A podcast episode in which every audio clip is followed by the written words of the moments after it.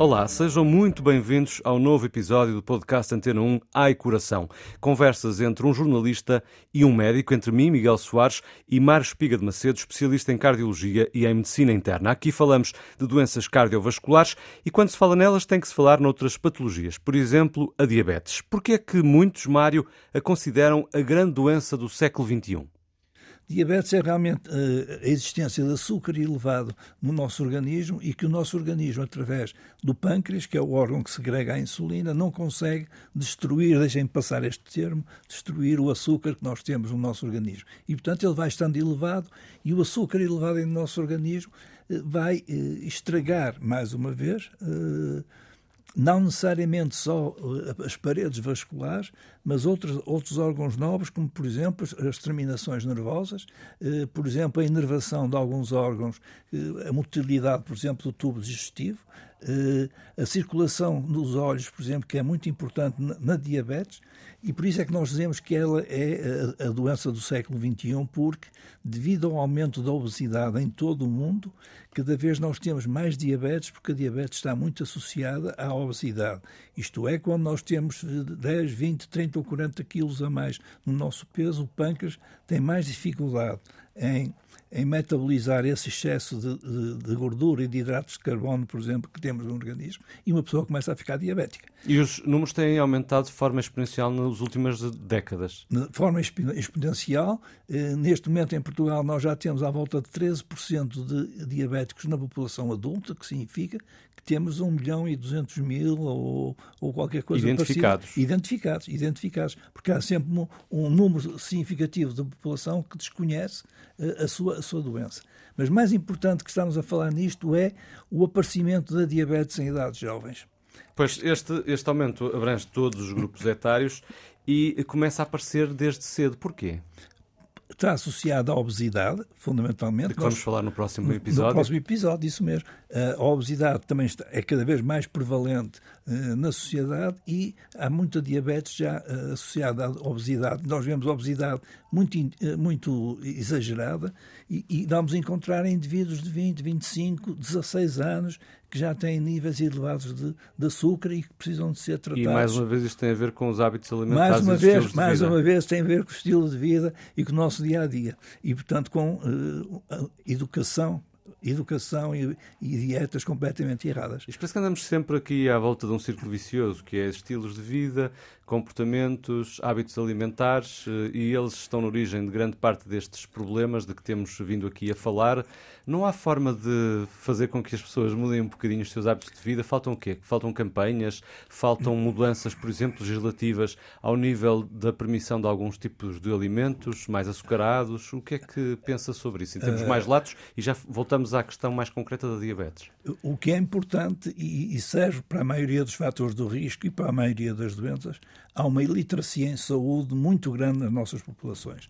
Tem vindo a melhorar, mas eh, faz, devia fazer parte da nossa educação escolar, por exemplo, e depois na educação dos adultos, eh, nos programas eh, televisivos e de rádio, ver. Eh, como estamos a tentar fazer estamos aqui. Estamos a tentar fazer aqui. Mas eu digo sempre, quando, quando discutimos e falamos nestes, nestes problemas, que é nós devemos usar a mesma arma que usam o, o, o, os produtores de, de, alimentos que não que fazem mal à saúde. E quais, quais são essas armas? É a, a publicidade em, horas nobres e chocante, eh, agressiva para, para os indivíduos que, que estão a ouvir. Mas e... também há muitas pessoas que sabem, têm consciência perfeitamente do mal que estão a fazer a si próprios e não conseguem deixar de o fazer o que dizer a essas pessoas como, bom, cada um é livre de fazer, de cometer os erros que quer, mas uh, como dar a volta a, a, essas estatísticas e a essas pessoas que, tendo que... conhecimento, mesmo assim não abdicam dos seus hábitos errados? Pronto, uh, há, muitas, há muitas formas de, de, tentar eh, levar as pessoas ao bom caminho. Aquilo que há bocado disse que são legislação que, por exemplo, neste momento em Portugal está a ter um êxito muito importante, que é a diminuição quer do sal alimenta, nos alimentos, quer dos hidratos de carbono, portanto, dos açúcares nas bebidas, e isso já está a ser. As, as cantinas escolares já têm neste momento níveis muito baixos de, de açúcar nos refrigerantes, e isto tem levado, por exemplo, se virmos nos últimos seis anos, na população portuguesa, a obesidade diminuiu ligeiramente no, no, nos jovens provavelmente devido a essas campanhas. Depois são campanhas, eh, se nós vimos, em Portugal isso não se usa muito, mas fomos à América, nós vemos cartazes no meio da rua e nas estradas, olha o seu colesterol, faz exercício físico. Sendo que nos Estados Unidos parece que precisam de muitos mais cartazes muito, desses. Muito mais cartazes desses. Bom, mas, mas... É, mas, É, por aí, é por aí que nós temos que, que, que, ir. Voltando propriamente à patologia, a diabetes, é uma doença sistémica porquê? Porque atinge mais, mais vários órgãos. Uh, fundamentalmente é, é, é, metabólica porque temos açúcar a mais que não é metabolizado, mas depois podemos ter lesão do rim, podemos, podemos ter lesão da circulação periférica, principalmente das pernas, uh, e toda a gente é clássico saber que uh, os doentes com diabetes têm que ir às consultas do pé, chama-se consulta do pé, porque o pé começa a, a ter má circulação e, e, e a ponta dos dedos começa a ter problemas de cicatrização e a aparecer terem feridas que são extremamente complexas e num indivíduo que tem níveis de açúcar elevados é mais difícil a cicatrização do que no indivíduo normal. Portanto, esse é um dos primeiros sinais. É um dos primeiros sinais. A que outros sinais as pessoas devem estar atentas? Atentas, mas se reparar hoje em dia eh, nas unidades de saúde familiares eh, há uma consulta de diabetes e, e, e, os diabéticos, como os hipertensos, por exemplo, estão devidamente registados e têm a obrigatoriedade de seis em seis meses passar no centro, na unidade de saúde onde tem, por exemplo, os diabéticos uma consulta de pé, de pé diabético. Pelo menos há uma observação pela enfermeira para ver se o pé está em boas condições. O pé e as unhas, que são muito importantes. Se estão em boas condições, se estiverem daqui a seis meses volta, se não estiverem bem, vamos pôr o tratamento devido a essas lesões cutâneas. Eh, nas unhas, por exemplo, qual é o sinal? Como é que as pessoas percebem se as unhas estão ou não em condições? Começam a, a, a perder a sua característica habitual. Podem, por exemplo, esfarelar, podem quebrar, e começámos a ver eh, pontuados negros, por exemplo, que são pequenas hemorragias que surgem nas unhas. Hum. Outros sinais, para além destes, já, eh, que ah, as pessoas possam perceber? Há, há, mais hipertensão nos diabéticos, por exemplo, há mais hipertensão, uh, há mais uh, perturbações da visão, que é uh, outra das grandes preocupações, além da circulação periférica, é a circulação ocular a chamada retinopatia diabética, que é o problema vascular do fundo do olho ou da mácula e que leva à cegueira se não for devidamente tratado. Portanto, o diabético também tem que ter, pelo menos uma vez por ano, uma consulta de oftalmologia e começar precocemente a tratar os, os, os microaneurismas que se formam no olho e que levam à cegueira, tratá-lo com laser, queimar esses micro-organismos para melhorar. Estamos a falar dos sinais, dos eh, sintomas ou das pistas para a doença. Falando de quem já tem a doença, como combatê-la?